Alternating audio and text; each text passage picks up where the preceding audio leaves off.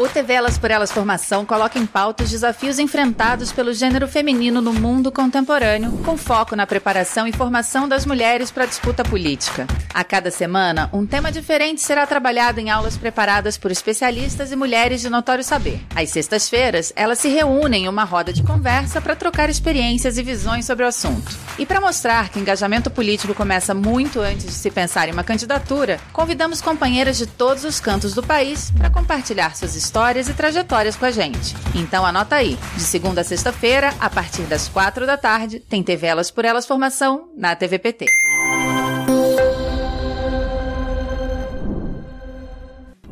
Na roda de conversa de hoje, a ex-ministra da Secretaria de Política para Mulheres, Eleonora Menicucci, conversa sobre o tema com a advogada especialista em violência doméstica, Denise Teixeira Novaes.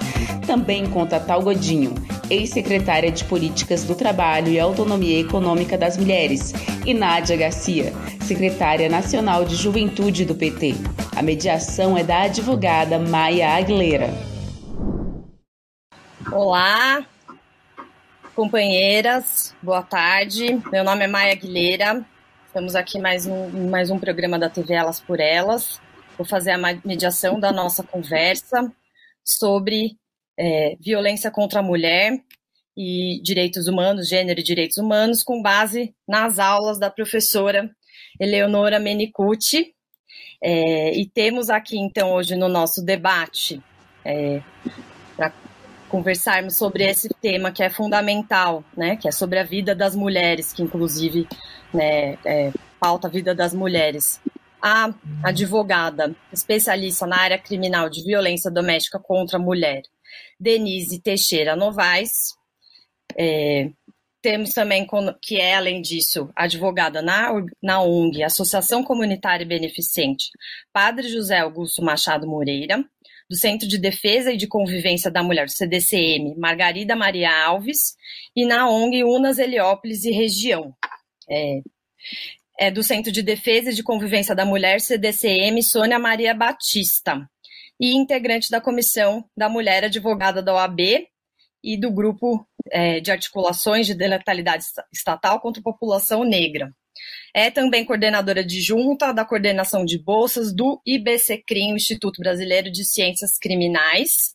Estamos aqui também hoje com a Nádia Garcia, nossa secretária nacional de juventude do PT, a Tatal Godinho, nossa referência é, na pauta do feminismo, secretária de políticas, foi secretária de políticas do trabalho, autonomia econômica das mulheres, da Secretaria de Política para as Mulheres entre 2011 e 2015, e a nossa professora é, dessa, desse, desse bloco, é, a socióloga e professora docente da Universidade Federal de São Paulo, Unifesp, é, Eleonora Menicucci, que foi a nossa ministra de Políticas para as Mulheres também.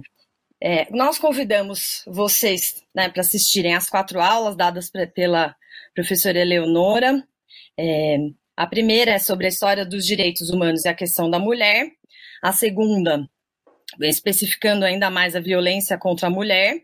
A terceira, sobre saúde integral da mulher, direitos sexuais e reprodutivos. E a quarta aula sobre autonomia econômica. Considerando esses temas, então, gostaria de perguntar algumas coisas para as nossas convidadas, que temos a honra de receber aqui hoje, é, sobre, essas, sobre os temas dessas aulas para a gente poder dialogar, né? É, e na primeira aula, a Eleonora trata das contradições né, que existiu na própria elaboração dos, dos direitos humanos e as mulheres seja nas declarações dos direitos dos Estados Unidos e na França, no século XVIII, seja na Declaração Universal dos Direitos Humanos de 1948, né? É, nas quais a questão de igualdade entre homens e mulheres não é reconhecida ainda como um direito. Né? Então, a violação dos direitos humanos das mulheres vem também já dessa época é, e se traduz na prática, na verdade, é, em violências contra as mulheres, né? Então, queria é, nesse momento de surgimento do capitalismo, desse, do surgimento dessas declarações, já né, existia né, o, o, patriarcado forte, né, tipo, atuante na sociedade. O patriarcado vem até antes do capitalismo, né, embora ele se reconfigure. E então eu gostaria que vocês comentassem um pouco é, sobre a divisão sexual do trabalho, é, o patriarcado e a violência contra a mulher, né, que existe. Como, como que a gente relaciona é, a violência contra a mulher com a opressão de gênero que a gente sofre, com o dito patriarcado, né? Por que, que as mulheres sofrem tanta violência no âmbito da sociedade capitalista, patriarcal, e a gente está sempre nessa movimentação de se proteger contra a violência e nos protegermos, né, contra a violência contra a mulher, que é uma coisa então que é estrutural na sociedade. Queria que vocês comentassem um pouco sobre essa questão, né, de por que, que a mulher sofre tanta violência na sociedade, quais que são os métodos, né, para é, sair dessa situação, como a gente tem lutado quanto a isso. Então, queria primeiro chamar a doutora Denise, se puder também já começar. Olá, boa tarde a todas, a todos, estudes. É, em resposta à sua pergunta, é, Maia, é, na verdade a gente a gente está ainda com um processo de desconstrução muito grande, né? Porque as nossas mulheres elas foram educadas para cuidar. Então, é, para a mulher ter um reconhecimento na profissão ou ela ter é, uma posição para conseguir trabalhar, para conseguir fazer, ela tem que administrar a vida doméstica e muitas vezes o companheiro diz que ela tem que ele, aliás, ele diz não, ele fala, olha, isso, gente, eu vou demonstrar um pouco na prática, até pelos atendimentos que a gente tem nos CDCMs. É, ela, ela é permitida a trabalhar se ela der conta dos deveres de casa. Então, não, é, a, a, a resposta é sim, você pode trabalhar sim, desde que você é, continue é, dando conta dos deveres que você tem em casa. E muitas vezes nos atendimentos eu meio que com, é, converso com as mulheres e falo, é, quando a gente sai para trabalhar, a gente recebe pelaquela função, né? Existe um contrato de trabalho da qual a gente vai receber pelaquela função. E quando a gente vai é, exercer os deveres domésticos, a gente não recebe nada, porque não tem nenhum contrato. Então, quando o companheiro fala, olha, você tem o dever de olhar o seu filho e não o nosso filho, que deveria ser a resposta assim, né? É, nós temos que olhar o nosso filho, nós temos que dar educação, nós temos que levar à escola. Não, ele fala: você tem o dever de olhar o seu filho, você tem o dever de fazer comida. Quando eu chegar, a comida tem que estar pronta. Só que ela também trabalha. Então, é, é, e muitas vezes é muito difícil fazer essa desconstrução com as mulheres, porque elas acreditam que tem um dever mesmo de fazer isso. E aí, quando eu falo com elas, aonde está escrito isso, né? Aonde vocês viram que está escrito que você tem esse dever doméstico de olhar o filho, levar o filho na escola, de fazer a comida, de lavar a roupa, de dar conta de tudo isso, além do seu trabalho. Porque o seu trabalho, você é remunerada, tem uma função e recebe por isso. E o trabalho do lar, você não recebe. Então, por que você tem esse dever? Né? Por que não dividir essas tarefas? Por que não fazer junto? Porque se vocês, é, quando escolher estar com o companheiro, vocês pensaram em ter uma relação, um, compartilhar essa relação, e não cada um fazer uma parte. Eu, eu acho que a gente é, é, difícil fazer tá, essa, essa desconstrução com as mulheres, porque elas não compreendem. Aí muitas dizem assim para mim: Nossa, eu casei e eu tenho que fazer sexo com ele. Eu tenho. É... Aí eu pergunto para ela, onde que está escrito isso? Quando você casou lá no contrato do casamento, a certidão de casamento, está escrito em algum lugar que você tem que fazer sexo com o companheiro, que você é obrigada a fazer isso? Está escrito. Onde vocês viram escrito isso? Não, mas ele fala isso para mim. Ele fala que eu tenho dever, como mulher casada, de me deitar com ele todos os dias, mesmo contra a minha vontade. Então, é, essa luta que a gente tem entre desigualdade, entre poder fazer, exercer sua profissão, é, também é, cuidar das coisas domésticas. E assim, a gente, é, eu sempre desconstruo com as mulheres que a gente tem que dividir, porque a gente pediu para ter alguém na nossa companhia, na nossa companhia, né, estar com alguém, mas para somar, não para ter o dever de ter que fazer determinadas coisas, e sim para somar, para dividir, para né, fazer junto, muitas coisas, porque os filhos foram tidos juntos, e não, ó, eu te dei esse filho aí, você cuida. Então, é, é, a gente tem uma dificuldade grande de, de das mulheres compreenderem que isso não é falar assim, ah, mas isso, isso que você está falando é coisa de feminista, né? Às vezes elas falam que os companheiros falam isso para ela. E não, eu, eu sempre falo para elas, me mostrem quando vocês falam que tem esse dever, quem disse isso para vocês? Quem falou isso para você? Aonde está escrito? Onde está escrito isso? E aí elas não sabem que aí elas falam, ah, é, o, é, o meu marido que me fala. Então, é, por conta dessa, desse estado de, de, da mulher ter que cuidar, né, de ter essa educação de cuidar da casa, das coisas, então fica aquilo enraizado, entendeu? Que as mulheres têm o dever de cuidar dos filhos, de cuidar da casa, de e não receber nada por isso.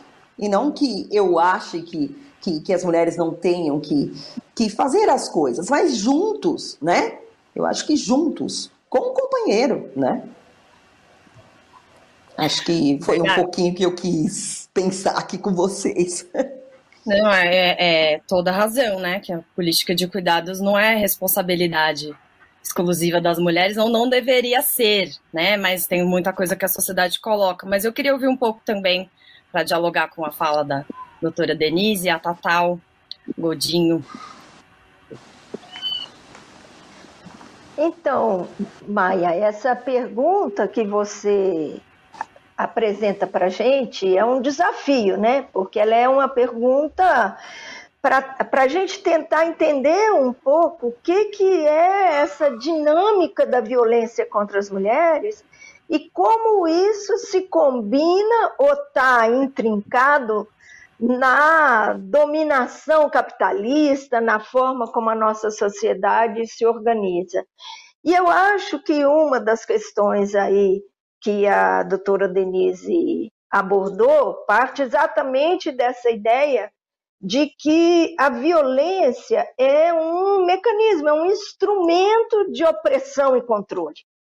Na nossa sociedade, em sociedades anteriores, mas na nossa sociedade ela se organizou por vários mecanismos e foi, no caso da violência contra as mulheres, uma luta importante nossa é desnaturalizar essa violência.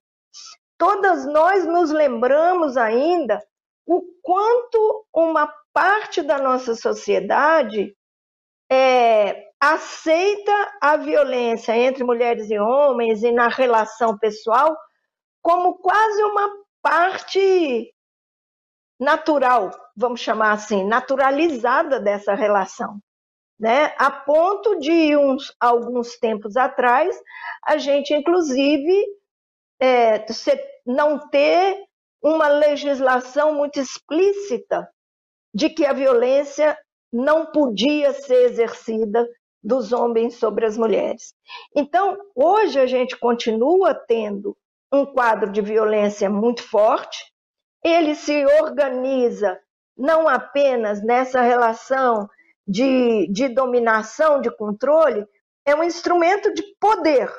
É um poder é, que, é, que é exercido, no caso do, das relações patriarcais, dos homens sobre as mulheres, às vezes com argumentos e, e questões que parecem naturais, né? Como a mulher tem obrigação de fazer certas coisas e não é obrigação. na verdade, é uma imposição social e uma forma como a sociedade organiza o que você mesmo é, denominou de divisão sexual do trabalho e que também faz uma divisão sexual, uma organização também das formas de poder.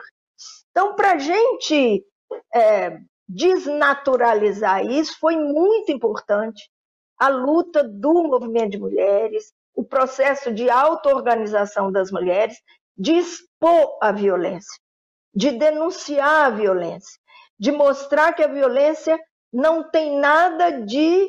não pode ser naturalizada nas relações entre as pessoas, da mesma forma que não pode ser naturalizada na relação pessoal entre mulheres e homens, na relação do empregador com os empregados, com as empregadas, com os trabalhadores, na relação social que a nossa é, que, que é exercida às vezes de uma forma completamente errada pelos instrumentos de policiais e os instrumentos jurídicos, em parte também porque a nossa sociedade, no caso do Brasil, é uma sociedade que incorporou a violência também associada à discriminação de gênero, mas também à discriminação racial. Então, ela é muito naturalizada também nas relações raciais no Brasil. E quando a gente pensa em como reagir em relação a isso, eu levantaria alguns aspectos importantes, né? Como nossa conversa aqui é um, um pinga-fogo rápido, um aspecto importante é, claro, desnaturalizar a violência, trazer, trazer essa violência para visibilidade. As pessoas perceberem que existe violência contra as mulheres e, a partir daí, se indignarem com essa violência, alterarem esse padrão de violência. Um segundo elemento são é, mecanismos do legislativo, né, como a criação de leis específicas que vão tornar essa violência inaceitável no cotidiano e, portanto, passível de punição pela sociedade como um todo. Mas isso também só é, é parte de uma mudança social se a gente tiver mudança nas relações pessoais entre mulheres e homens e nas relações coletivas na sociedade. Por isso, essas mudanças estão muito vinculadas a um processo de auto-organização social, de auto-organização das mulheres, de construção do que a gente chama dessa autonomia pessoal das mulheres, de maneira que as mulheres não aceitem e a sociedade como um todo não aceite que a violência seja uma, uma medida ou uma, é um instrumento para mediar relações sociais e mediar a relação entre mulheres e homens em qualquer âmbito. Né? No âmbito da vida pessoal, da vida familiar, nas relações afetivas, mas também nas relações de trabalho, também nas relações do, dos serviços públicos, do atendimento. Claro que essa desigualdade ela responde a interesses econômicos e materiais não é para a gente minimizar a violência, para dizer que ela só existe por causa da economia, é óbvio que não é. Né? Nós temos relações de poder patriarcal entre mulheres e homens, nós temos relação que faz, inclusive, com que os homens se desresponsabilizem desse cuidado cotidiano tão pesado, né? Do trabalho cotidiano, da vida cotidiana, mas também ela responde a uma, vamos dizer, a, a, uma, a um instrumento que permite que a sociedade mantenha relações de dominação e opressão nos âmbitos econômicos e no, no âmbito cultural, em outras relações. Então, esse patriarcado e o capitalismo estão tão intricados que a gente tem que uma tarefa muito importante, né, é de tirar, desvendar como isso funciona E para isso, a organização das mulheres é um instrumento fundamental. Obrigada, Total. Sempre aprendo muito ouvindo todas vocês. Todas vocês. E queria ouvir um pouco a Nádia também sobre esse assunto. Maia, quero primeiro saudar quem está nos acompanhando de casa, quem acompanhou esse curso, que é a nossa excelentíssima Eleonora nos entregou com tanta qualidade. Falar também que, como bem disse a Tatal, né, é importante registrar que o capitalismo é, na verdade, uma das piores faces do que é o machismo, do que é o patriarcado, do que é o racismo e a LGBTfobia. Que ele é apenas um instrumento consequência de todas essas opressões que já existiam muito antes do que a gente compreende ser o capitalismo, como ele se apresenta hoje em dia. O patriarcado já usufruía da violência para segurar as mulheres, para causar medo às mulheres, e principalmente para dominar todas nós, antes de entender que o dinheiro e o capital também seriam possíveis nesse processo de oprimir as mulheres, de oprimir os negros e negras, as LGBTs e assim por diante. Então, a relação capitalismo-patriarcado, ela nada mais é do que os, os braços né, e a mente do, do patriarcado encontrando mais uma maneira de se fazer permanecer enquanto dominante numa sociedade que é composta majoritariamente por mulheres. Quando nós pautamos o socialismo, quando nós pautamos o comunismo, quando a gente discute uma sociedade mais igual e justa, automaticamente nós também estamos discutindo uma liberdade maior para as mulheres. Automaticamente nós estamos falando de uma liberdade econômica que leva mulheres a ter uma liberdade familiar, que leva as mulheres a poder sair de um relacionamento abusivo, que leva mulheres a poder encontrar um caminho que seja do trabalho para que elas consigam sair de casa, para que elas consigam comprar suas coisas. A nossa querida advogada bem disse sobre a relação da opressão é, financeira que várias mulheres sofrem, tanto dentro do casamento quanto nas suas famílias, né? Não vai trabalhar, porque mulher minha não trabalha. Se essa mulher trabalhar, ela vai conseguir ter o seu próprio dinheiro, e com isso ela vai conseguir, talvez, se livrar dos, das armas né, e do sistema opressor que ela vive dentro da casa dela. Então, nós temos que ter a certeza de quando nós começamos a falar sobre o capitalismo, ele foi criado também como um instrumento opressor das mulheres e das sociedades e povos que já eram oprimidos em outros sistemas que competem apenas aos homens governarem, apenas aos homens liderarem, né? Nós temos aí os grandes nomes do capitalismo no mundo, não são eles mulheres, eles que são, inclusive, e devem muito das suas lideranças e dos seus nomes às mulheres que trabalham para eles. Temos dentro da indústria né, dos computadores, dos celulares, muitas mulheres cientistas que tiveram por trás de toda a evolução que nós tivemos, mas quando a gente abre a lista dos homens mais ricos dessa área, das pessoas mais ricas, a maioria são homens, porque eles continuam liderando esse mercado, porque nós não conseguimos entrar nos mercados de trabalho de uma forma que seja plena, a ponto da gente conseguir se destacar nesse meio. Muito porque os homens não nos deixam ocupar esses espaços, muito porque a própria sociedade já é treinada, né, para não nos deixar crescer nesses âmbitos, e muito, principalmente em países subdesenvolvidos como o Brasil está se tornando cada vez mais, porque as mulheres ficam sozinhas para conseguir trabalhar, cuidar de suas famílias, e com isso não sobra tempo para a gente ser os grandes líderes, né, desses impérios que são as grandes empresas capitalistas, porque ao mesmo tempo né, que esses homens estão sendo grandes lideranças e não estão nem olhando para as famílias que eles têm dentro de casa, as mulheres não têm essa mesma liberdade e privilégio, né? Então é importante que a gente entenda que o capitalismo é diretamente ligado ao patriarcado, porque ele também é mais um instrumento de opressão das mulheres, principalmente no que tange a área do trabalho e a área financeira, que pode sim e liberou, liberou, libertou várias mulheres dos sistemas opressores durante os governos do PT, deu emancipação para muitas mulheres brasileiras e que hoje a gente vê voltando ao fato dessas mulheres não poderem sair de casa essa justiça que deveria nos proteger, não nos protegendo, e esperamos, inclusive, poder voltar a sorrir e sonhar com a liberdade das mulheres a partir de 2023, com a eleição com o nosso companheiro Lula.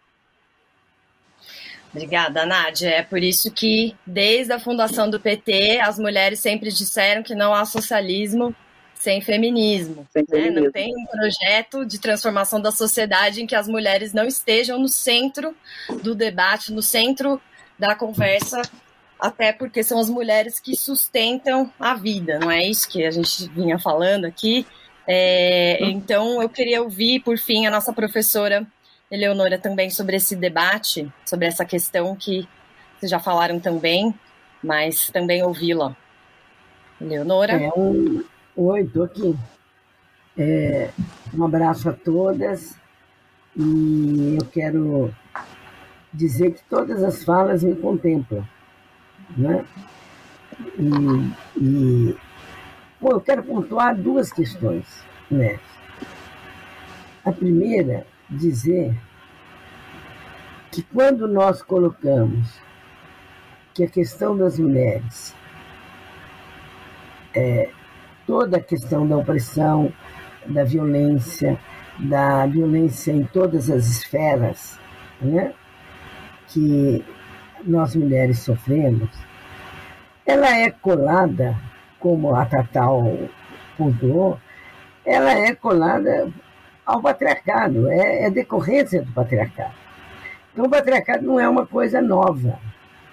O patriarcado é tão antigo porque ele sustenta o capitalismo. Porque o trabalho, a maioria do trabalho das mulheres, sobretudo o trabalho doméstico, é um trabalho não pago. E, evidentemente, que nós não podemos pensar nessas duas relações sem introduzirmos a escravidão. Então, tem três grandes ângulos, é, focos de dominação e opressão sobre as mulheres e principalmente sobre as mulheres negras. Capitalismo, patriarcado e escravidão. E isso são direitos, mas não podem nunca estar debaixo do guarda-chuva dos direitos humanos. São direitos das mulheres, direitos humanos das mulheres direitos humanos da população negra. E nesse caminhar, o segundo ponto que eu quero é, focar nessa questão é que o patriarcado ele só foi é, radicalmente contestado com a organização das mulheres e principalmente com o movimento feminista, internacionalmente. Que movimento esse que é composto pelos sujeitos políticos mulheres. E esses sujeitos políticos mulheres disseram fortemente: nosso corpo nos pertence, quem ama não mata, e para trabalho igual, salário igual. E o silêncio é cúmplice da violência.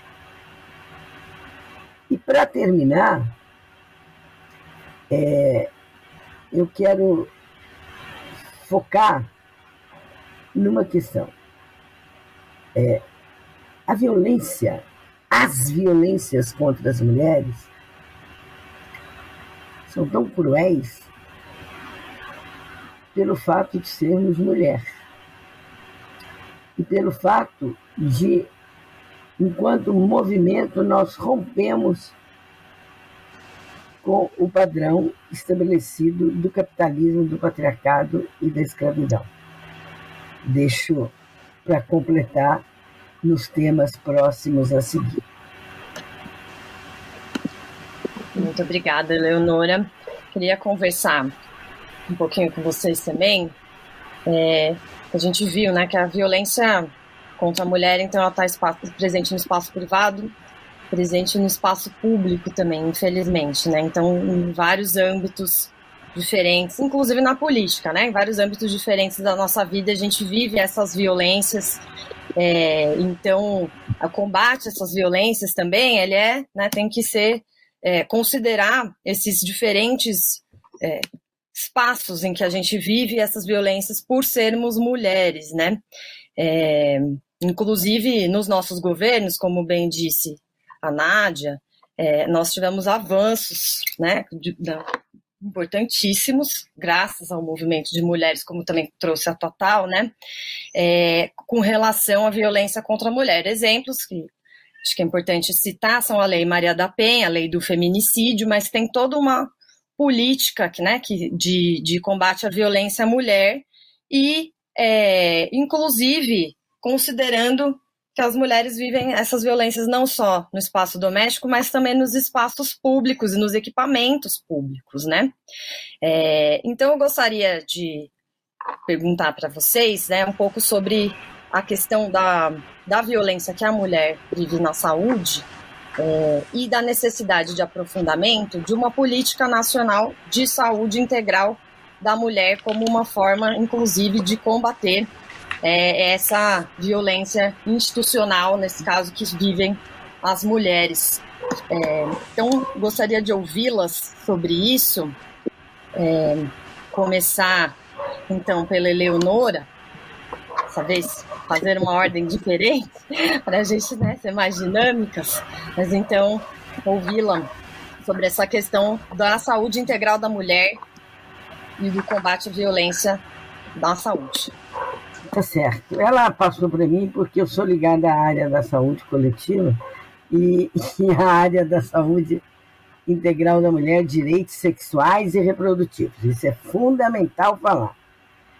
É, quando nós criamos esse conceito de saúde, nós mulheres feministas, de saúde integral, nós criamos como contraponto a concepção materno-infantilista que é, existia, que é a saúde da mulher era só o parto perpétuo e gravidez. Gravidez, parto perpétuo. Isso que é materno-infantilista. E nós dizemos que não. A saúde da mulher é integral. É a adolescência, é a infância, é a adolescência, é a morte, são as mortes maternas, é o climatério, é a menopausa, é a interrupção da gravidez nos casos que a mulher assim o desejar. É, é, são, são várias questões, várias questão da sexualidade. É por isso que nós acoplamos nesse conceito. Quando eu falo nós, é o movimento de mulheres e o movimento feminino. Saúde integral da mulher e saúde é, e direitos sexuais e reprodutivos. É não fatiar a mulher. E ao não fatiar a mulher, nós também denunciamos violências que as mulheres sofrem no sistema não só único da saúde, o nosso SUS, é, mas nas clínicas privadas, clínicas particulares. O exemplo claro disso é a violência obstétrica. Quantas vezes as mulheres são obrigadas a parir sem anestesia? E a questão da integralidade na saúde da mulher ela está explicitada nesse paradigma meu corpo, nosso corpo nos pertence. E saúde sexual, direitos sexuais, é o direito de todas as mulheres, de todas as orientações sexuais, a serem tratadas como sujeito de direito em qualquer esfera do sistema de saúde. E direitos reprodutivos é o direito à contracepção, é o direito ao planejamento familiar e é o direito à interrupção da gravidez. É, quando, nos casos no Brasil previsto em lei, né, estupro, risco de vida da mãe e anencéfalos, mas nós precisamos ampliar esses requisitos é, desse, da, dos direitos reprodutivos. Eu estou bem objetiva, Vilma.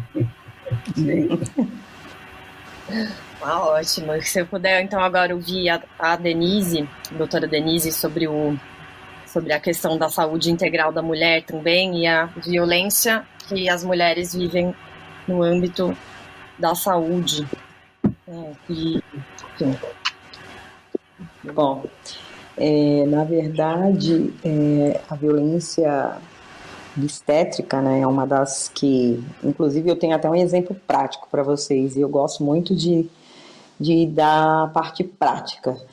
É, recentemente eu estive né, no hospital com a minha mãe por um outro motivo, né? E eu presenciei duas mulheres grávidas, né, que estavam ali provavelmente já para terem os filhos ou aguardando ali. E eu percebi que elas não elas não não é, elas foram atendidas, mas elas não queriam ficar ir para o quarto, né, ali para esperar as contrações, alguma coisa assim. E aí, é, no hospital público, né, inclusive uma delas ficava, né, circulando para lá e para cá dentro do hospital, a outra também. E eu achei super estranho, assim. Eu, é, bom, eu não tenho filhos, então eu não sei se é comum ver as mulheres para lá e para cá dentro do hospital, mas assim, para lá e para cá, não aguardando alguma, assim, aguardando um atendimento, alguma coisa ali, né, angustiada, sentindo contrações, né, e, e meio estranho. E aí uma delas, né, inclusive naquele dia foi um dia meio caótico dentro do hospital, e acabou chegando policiais por conta de não atendimento, essas coisas, e uma, uma tinha uma, uma policial feminina também. E aí ela perguntou se a, a mulher tinha sido atendida. Ela falou: sim, eu fui atendida. Aí, ah, por que, que a senhora não quer ir para o quarto? Alguma coisa assim. Não, porque eu prefiro aguardar de fato eu ter a dor já para ter meu filho do que ficar lá no quarto. Aí ela, mas, mas por que tal? Porque é, eu vou passar por situações constrangedoras é, de de que se eu reclamar que eu tô com dor, alguma coisa assim, eu vou ser é, ofendida, tipo, vou usar até um termo bem horrível que eu já ouvi muito e as mulheres dizem, é, olha, na hora de fazer tava bom, né? E agora, na hora de ter, você tá com frescura dizendo que tá com dor. Então, ela, essa específica, falou para, é, né, eu vi comentando e falou, não, eu quero ir direto pro é, direto não direto para a sala de cirurgia na hora que eu tiver mesmo filho, na hora que eu tiver que ir. Eu não quero ficar lá esperando, porque vão gritar comigo, vão vão é, é, ficar falando coisas para mim da qual eu não vou me sentir confortável ali e tal. Então eu, eu acredito ali, eu vi que um, claro exemplo de violência obstétrica, né, de, de ver duas mulheres circulando dentro do hospital. Então, é. E assim, quando não, quando a gente né, conversa com as mulheres, fala sobre essa temática também, todas falam. Não, me deixaram lá sentindo dor 12 horas, alguma coisa assim desse sentido. E não me deram anestesia. Ah, e detalhe, quando é a mulher negra, então, mulher negra é forte, mulher negra aguenta. Aí então esquece, não vai ter mesmo anestesia e vão forçar até o último dela ter um parto normal. Então eu eu acho que quando é, a Léo fala de saúde integral e também é no sentido de não só em relação à violência obstétrica, é, né, o corpo da mulher, mas também outras situações, o, o, o, né, os casos de aborto da qual ela não deseja, porque não há permissão para isso, a lei não não não permite, a não ser nos casos específicos, né? e outras situações, porque a, a mulher, ela, quando está na situação também da violência doméstica, vem isso no atendimento também, que quando ela for, foi ter os filhos, alguma coisa, que ela passou por esse tipo de situação e ela nem sequer sabe que ela passou por violência obstétrica. Ela não tem noção disso.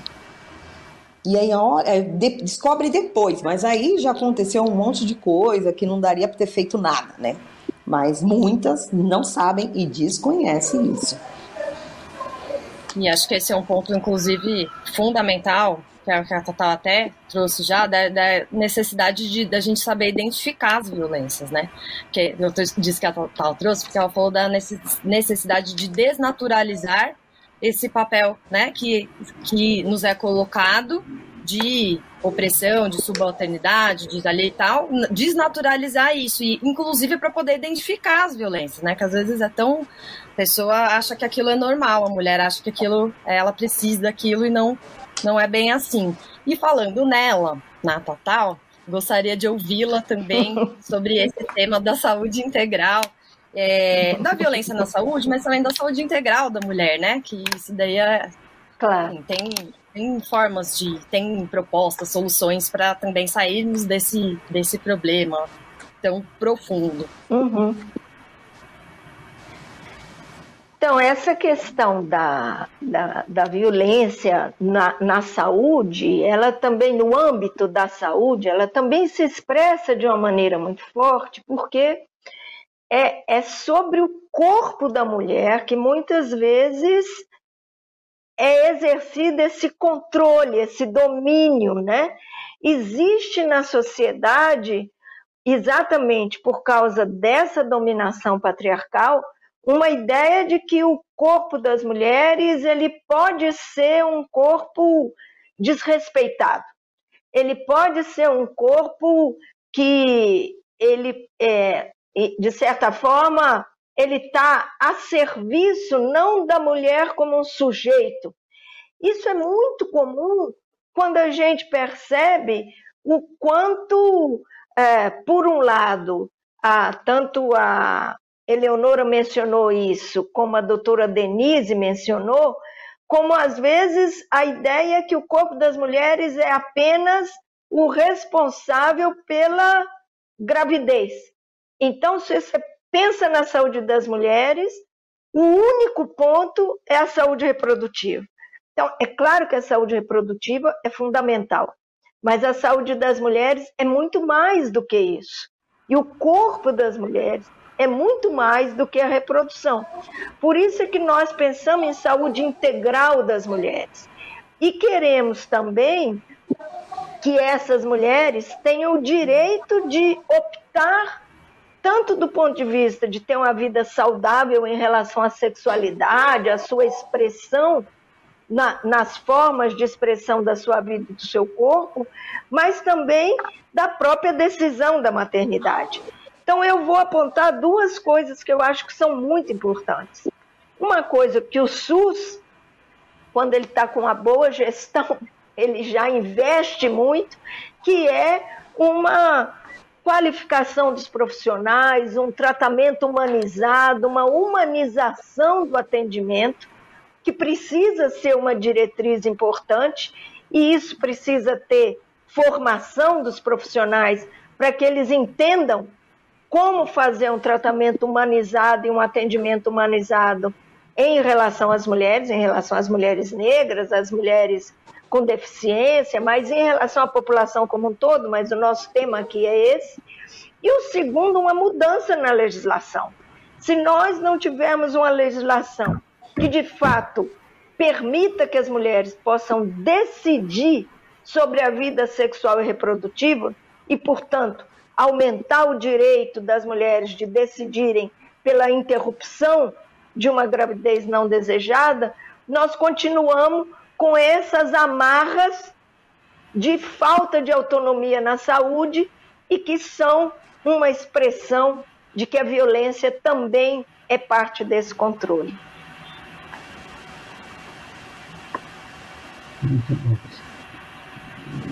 Realmente é, precisa de muita luta das mulheres, muita política pública, muita organização popular, muita organização feminista e social para a gente vencer obstáculos como esses, né, que a gente está vendo aqui. Mas para isso que nós estamos aqui, né?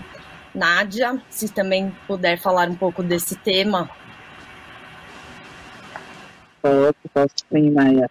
Acho que tudo que as meninas trouxeram, né, fala muito sobre as violências que a gente sofre dentro da saúde, mas é importante pontuar que não, não é só isso, né? Nós, enquanto população LGBT, mulheres LGBTs, sofremos a violência na saúde pública brasileira e também na privada, mas sofremos uma violência para além da LGBTfobia, né?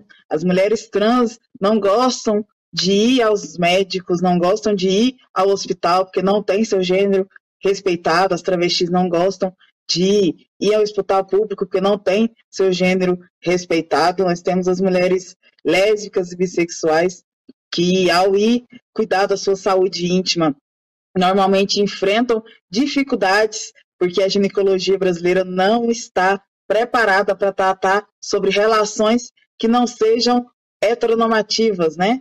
Você chega no médico ginecologista, ele quer saber como é que você está fazendo, é, obtendo as suas relações sexuais. A primeira pergunta é se você corre risco de estar grávida, se você usa camisinha, qual foi a última vez que você teve um sexo com um homem. E as mulheres lésbicas e bissexuais se sentem extremamente ofendidas e com toda razão nesse momento de não só ter que ir lá para buscar ter a sua saúde preservada e sim ser, naquele momento, mais uma vítima desse sistema patriarcal que também está dentro das unidades de saúde, também está dentro do Sistema Único de Saúde do SUS no nosso país todo.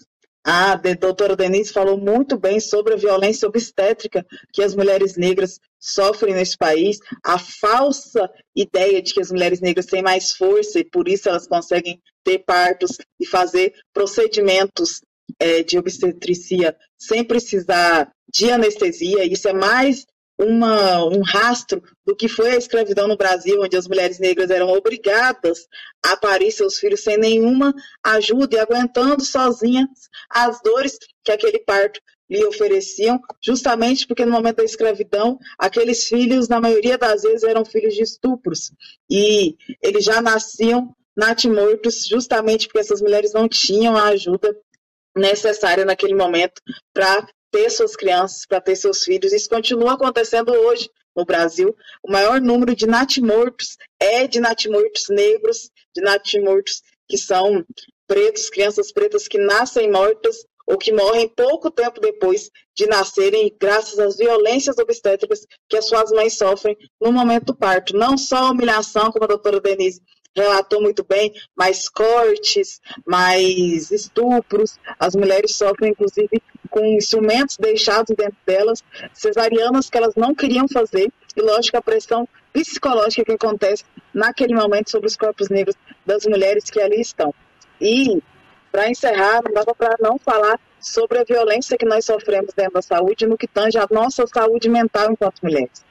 Nós, que somos as maiores vítimas da depressão nesse país, e ao chegar no hospital público e nos privados também, quando a mulher chega, normalmente ela está histérica, normalmente é algum problema que ela deve estar tá tendo com o marido, eles logo vão tendo várias sugestões para falar que você não precisa fazer aquele tratamento de saúde psiquiátrica e psicológica, que um remedinho ajuda, um chá ajuda, muitas vezes, né, muitas mulheres são vítimas da humilhação, falando que isso é falta de sexo ou falta de um marido ou um homem e coloca aquela mulher no lugar. Então, para falar sobre as violências que as mulheres sofrem no sistema de saúde brasileiro, podia ficar aqui uma tarde toda, que a gente não pautaria todas elas com certeza. Mas é importante também que a gente tenha elas no nosso radar para entender que nós não conseguiremos ser livres também se nossas cabeças não estiverem, estiverem livres para que a gente possa fazer luta e fazer aquilo que nós precisamos para estar vivas, né?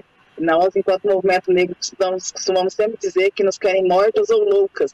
Isso faz parte, sim, da opressão capitalista, da opressão, opressão patriarcal, racista e LGBTfóbica que o Brasil impõe às suas mulheres a todo tempo, principalmente as mulheres negras e as mulheres LGBTs.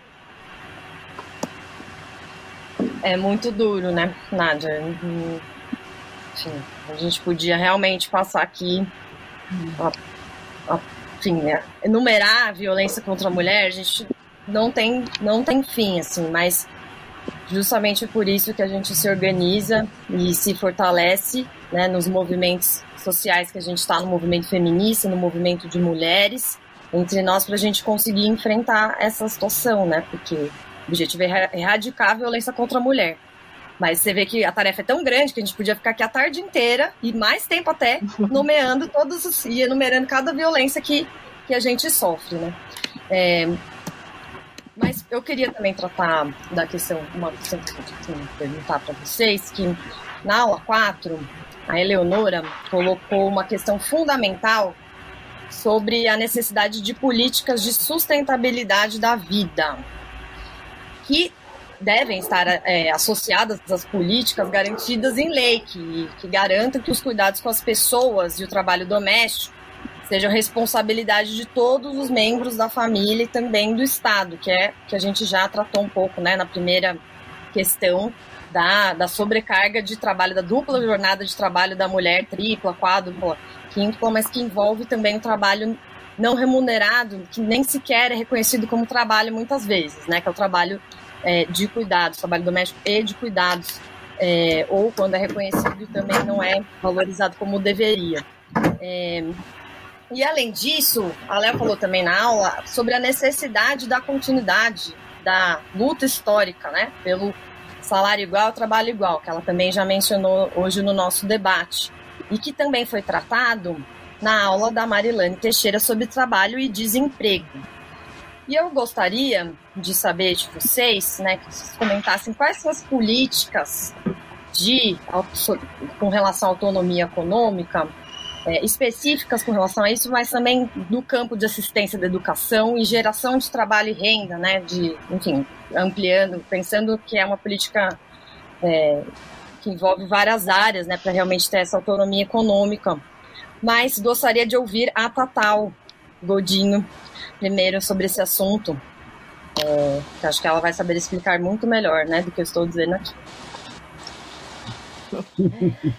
Então, uma das coisas muito importantes para que as mulheres possam ter autonomia pessoal, ter condições de desenvolver seus projetos de vida, poder atuar na vida pública, né, em todos os espaços, de uma maneira com igualdade, é que o, o trabalho cotidiano da vida esse trabalho de sustentabilidade da vida não seja visto na sociedade como uma tarefa é, prioritária das mulheres. É, é, é a tarefa do cuidado cotidiano com as crianças, com a educação das crianças, com o cuidado com os idosos, os enfermos, o dia a dia da alimentação, do cuidado com as pessoas, todas nós precisamos de apoio de cuidado cotidiano. E a sociedade atribui isso a um, a, a, como sendo uma tarefa feminina.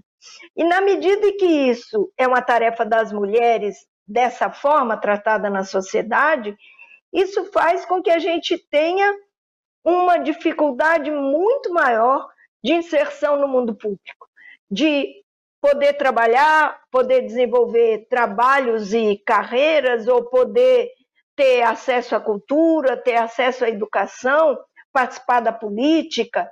Então, na medida em que nós precisamos construir essa autonomia, é preciso ter uma mudança não só desse padrão de desenvolvimento na sociedade, que é um padrão que se apoia, de certa forma, ele diz que se apoia nas famílias, mas se apoia nas mulheres dentro da família, no trabalho não pago das mulheres. Por isso, nós precisamos investir muito em políticas coletivas, em política de creche, educação infantil, de educação em horário integral, redução da jornada de trabalho, porque para garantir também a sustentabilidade da vida, nós precisamos de muitas coisas além daquela jornada de trabalho no local de trabalho. Né? Para essa sustentabilidade, é possível reduzir a jornada é possível pensar em políticas também de sustentação econômica. Como você mencionou, Maia, é, a sociedade tem que dividir a riqueza. Tem que dividir a riqueza, as pessoas precisam de uma renda cotidiana mínima e essa desigualdade econômica ela se impõe de uma maneira muito forte sobre a população negra, sobre as mulheres, né? porque ela se cruza com a desigualdade de classe de uma maneira muito brutal e com a desigualdade de raça. Então, se nós não tivermos renda, legislação e políticas sociais, nós dificilmente teremos condição de superar isso. E como você mencionou inicialmente, eu acho que é muito importante também que nisso a gente tenha um foco muito grande na atuação sindical. A presença das mulheres no mundo sindical, lutando para que os sindicatos também sejam porta-voz e instrumento dessa mudança social global. Porque é muito importante que nós que já estamos no movimento de mulheres, né, a gente também tenha essa luta como um eixo do movimento de quem se organiza em torno da igualdade no trabalho. E eu termino dizendo, para nós essa luta agora, ela é muito forte, porque os últimos cinco anos, desde 2015, o que a gente viu no Brasil foi destruição dos direitos do trabalho. Foi redução de direito previdenciário, destruição dos direitos do trabalho.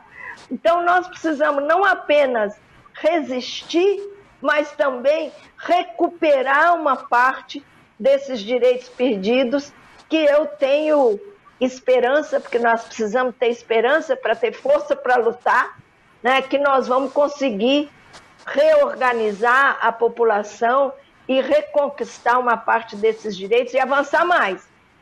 Porque a gente ganhou coisas, mas é verdade que ainda falta muito para conseguir uma autonomia real para as mulheres. Obrigada. E também sobre esse contraste, né, de, de situações que a gente passou, tipo assim, de a gente ter avançado tanto nos governos petistas e tá agora vivendo, né, a nossa juventude aí num governo Bolsonaro com nessa situação que a gente está é, de completo desmonte das políticas de tudo, né, das políticas para as mulheres centralmente também. Maia, eu costumo falar que quando a gente vai falar sobre juventude, é preciso entender que a gente sempre está falando sobre sonhos. Sempre. Em todas as ocasiões, estamos falando sobre sonhos. E, os governos petistas foram verdadeiras fábricas de sonhos. Realizaram sonhos de diversas características, de diversas partes da juventude e também das jovens mulheres. É, Para falar de emancipação das mulheres, é impossível não falar sobre emprego e sobre trabalho. Isso também é, é realidade para jovens mulheres. São jovens mulheres que crescem em ambientes de violência doméstica, de uma relação tóxica. Jovens mulheres que só podem, com trabalho e educação, encontrar sua emancipação, a sua liberdade, procurar de forma direta nessas duas áreas uma salvação para suas vidas, acaba ficando sem escolha quando seus sonhos deixam de poder estar na realidade. Quando a gente fala sobre emancipar as mulheres, as jovens mulheres, dentro do ambiente de trabalho, nós estamos falando de poder fazer com que as adolescentes que estão hoje no ensino médio consigam sonhar que elas vão ser de fato médicas. E com o Enem, com as universidades, as cotas das universidades, com o programa Meu Primeiro Emprego, que o Lula criou durante seus governos, com o Menor Aprendiz, com tantos programas de inserção da juventude no mercado de trabalho, essa jovem que sonha em ser engenheira, médica, em ser uma grande administradora de empresas, vai conseguir entrar na universidade pública, entrar na universidade privada com as bolsas que são de ação pública e com esses projetos conseguir entrar dentro do mercado de trabalho. E com isso, essa jovem que pode ter vindo de uma realidade muito miserável, que pode ter vindo de uma realidade de extrema violência, consegue se emancipar e consegue ter a certeza de que o futuro dela pode e será melhor do que foi a sua história até agora. Quando as jovens mulheres perdem esse direito de poder sonhar, elas acabam estagnando as suas vidas naquele espaço. Se nada me garante que eu, que eu vou conseguir adentrar na universidade, que se nada me garante que eu consigo, de fato, um emprego que possa me livrar disso tudo, qual é a perspectiva que eu vou ter de liberdade, de emancipação e de uma vida mais segura e mais livre? Nenhuma. Com isso, a gente acaba se rendendo né, a todas aquelas realidades que são jogadas na nossa cara a todo momento e não se acostumando, mas deixando de lutar, porque se não há esperança, a gente perde também a coragem, a gente perde também a vontade de lutar contra aquilo que vem nos oprimindo. Então, quando a gente fala de um governo Bolsonaro que tira dinheiro da educação, um governo Bolsonaro que consegue criar o Enem mais branco da história e com menos participação em todos os Enéms, os 19 anos que esse programa existe. Um governo Bolsonaro que fecha universidades, que faz a taxa de desemprego aumentar, que faz com que, com a pandemia, no momento que ele não tem nenhum projeto público para colocar as, as juventudes do Brasil dentro dos empregos faz com que essas juventudes se rendam à uberização e ao subemprego, nós também estamos declarando que várias jovens mulheres que vivem situações de violência por serem mulheres, por estarem em ambientes de violência doméstica, sigam naqueles espaços ou, pior ainda, tenham suas vidas encerradas dentro daquele espaço. Porque onde não há esperança, onde o governo não nos mostra uma esperança, não tem para onde correr e o que fazer. Então, a gente tem que ter a certeza de que investir nos sonhos da juventude, investir na educação e no trabalho, é trazer as mulheres de volta à vida, de volta à esperança e salvar a vida de tantas jovens mulheres que só precisam de isso aqui de oportunidade para conseguir construir uma história totalmente diferente para si mesmas. E a partir do momento que a gente escreve uma história totalmente diferente para mim, eu escrevo uma história diferente para Maia, eu escrevo uma história diferente para Eleonora, porque com as mulheres funciona desse jeito. Se a gente salva uma, aquela que está passando pela mesma situação vê que ela ainda tem esperança e ela também é salva, e assim em diante. Então, é importante que a gente entenda que o trabalho salva a vida de quem corre, nesse momento, risco por sofrer violência, sim, e pode salvar a vida de milhares e milhões de jovens mulheres que estão pelo Brasil afora, esperando só um fiapo de esperança, e nós sabemos muito bem o nome também desse fiapo de esperança, que é Luiz Inácio Lula da Silva, vencendo as eleições desse ano, para a gente tirar esse crápula que é o Bolsonaro e trazer a esperança de novo para as mulheres. É verdade, Nádia. Muito obrigada aí. E Além disso, eu acho que tem uma esperança que ela é concreta, né? Não é só. É que pra, talvez para as pessoas mais jovens que não têm ponto de. Enfim, que não se lembram tanto do, de como é que foi, não, não tem esse ponto de comparação. Mas o nosso sonho, o nosso sonho, ele também já foi em parte realidade. A gente conseguiu colocar isso na política de governo, a gente conseguiu colocar isso e a gente transformou. A gente não. Eu eu estava no ensino médio, tudo bem, mas.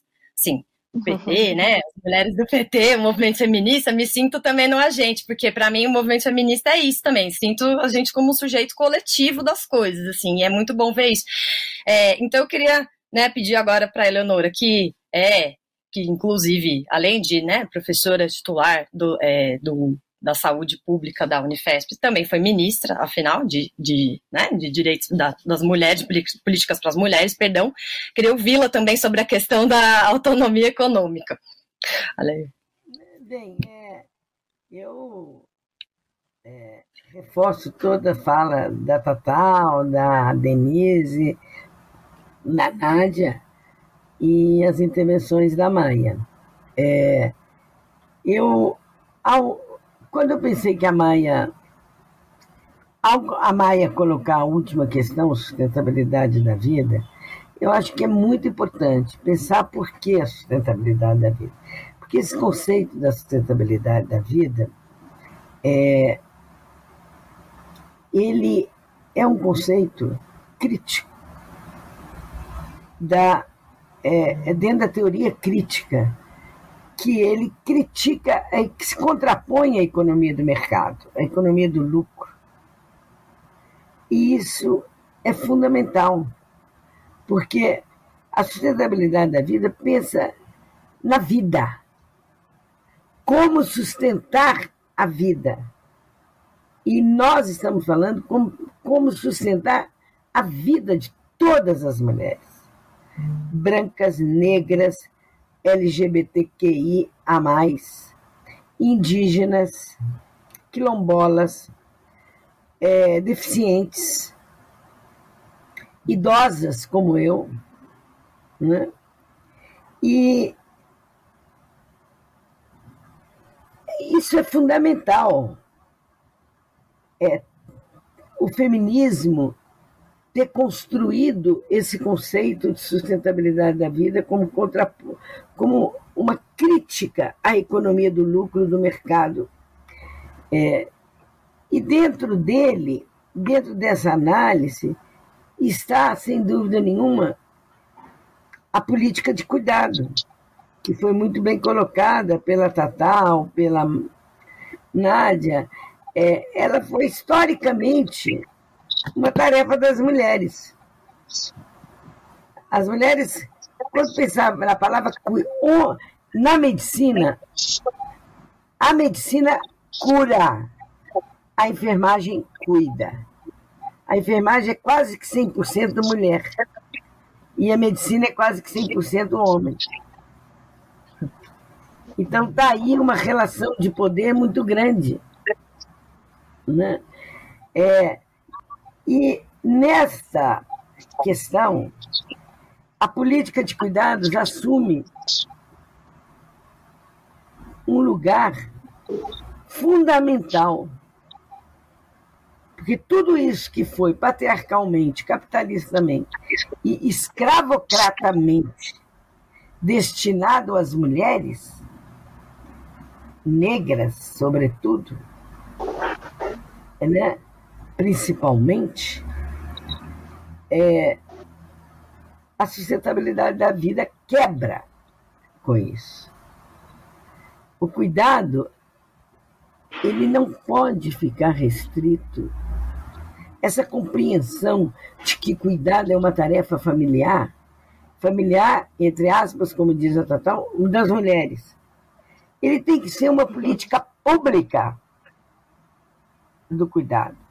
Tem que ser construída uma política pública do cuidado.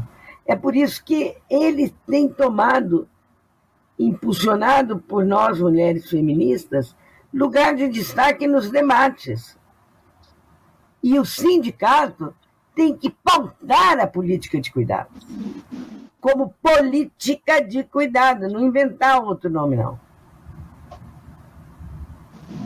Para discutir isso. E isso está. Uma questão que nós avançamos muito nos nossos governos, quando eu estava ministra, foi a PEC das trabalhadoras domésticas, que ampliou. Porque fala-se muito da Lei Maria da Penha, da Lei de Feminicídio, fundamentais e importantes, mas fala-se pouco da PEC das trabalhadoras domésticas. E foi a PEC das, com a PEC das trabalhadoras domésticas, com a participação da Federação das, Mulheres, das Trabalhadoras Domésticas Nacional, é, que ampliou os direitos das trabalhadoras a todos os direitos da então CLT, que hoje está desmontada. E nessa pandemia, nós vimos como foi, foram violentadas as trabalhadoras domésticas. Violentadas no seguinte sentido, que as patroas exigiam que elas viessem trabalhar, que elas fossem trabalhar sem pagar táxi para elas transporte coletivo. E então é fundamental essa pauta do cuidado estar ligada também com o avanço na PEC das trabalhadoras domésticas. E finalmente eu quero é, pontuar: não se pode pensar em sustentabilidade da vida sem pensar no acesso. Nós temos que ampliar o acesso o acesso das mulheres, principalmente das mulheres pobres, vulneráveis e negras, que essa pandemia escancarou. Por que, que é a população menos vacinada? Não que elas não tenham direito, não.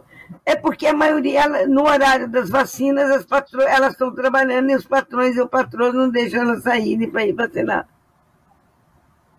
Eu tenho estudado muito isso do impacto da pandemia, dessa crise sanitária. Então, o acesso à educação, o acesso à saúde, o acesso ao lazer, o acesso à cultura, o acesso a transportes de qualidade, por favor, vamos exigir aumento de números dos ônibus. Enfim, é, eu quero reforçar essa discussão e dizer é, da, da importância desse debate, porque eu estou muito contente politicamente e feministicamente de nós termos aqui com esse debate tirado, retirado do guarda-chuva de direitos humanos a questão a, a, a, questão da mulher como sujeito de direitos. E, e tudo que todas as, as toda a dimensão que envolve as mulheres e que capitalismo e patriarcado e escravidão são a marca, são as marcas do capitalismo selvagem, do neoliberalismo, e são, sem dúvida nenhuma, se nós quisermos radicalizar a democracia, nós temos que radicalizar a partir desses três: é, gênero, raça classe, gênero e raça, ou classe, raça e gênero. E, e aí a, a, o primeiro, porque estão, eu quero só dizer com isso que estão no mesmo patamar de direitos. Nenhuma pode ficar sob guarda-chuva. É assim que constrói os direitos humanos no Brasil, no mundo. Obrigada e acho que um abraço a todas vocês que foi porque a gente mais idosa aprende também, aprendi muito ouvindo. É, essa é a grande sabedoria da idade, não achar que sabe tudo. Muito obrigada, Leonora. Isso que a Leonora colocou é de um nível de importância tão fundamental, porque né, se é uma política genocida, uma política do feminicídio, uma política da morte, o movimento de mulheres, o movimento feminista, é quem realmente, de fato, luta pelo, pela política de cuidados, é uma política de sustentabilidade da vida. Então, é quem realmente, né, quem é um, um movimento, são movimentos sociais, organizações, a nossa força como mulheres, a gente se opõe a esse sistema de morte, quando a gente traz é, como central né, essa questão da sustentabilidade da vida. E não é no discurso, não, né, gente? É na prática. Ô, ô Maia, você pode me, você me dar uma licencinha? Eu indico para vocês entrarem na, no site, na biblioteca da SOF. Porque lá tem os melhores textos sobre política de cuidado, e melhores indicações de busca né? e da é, sustentabilidade é, da vida.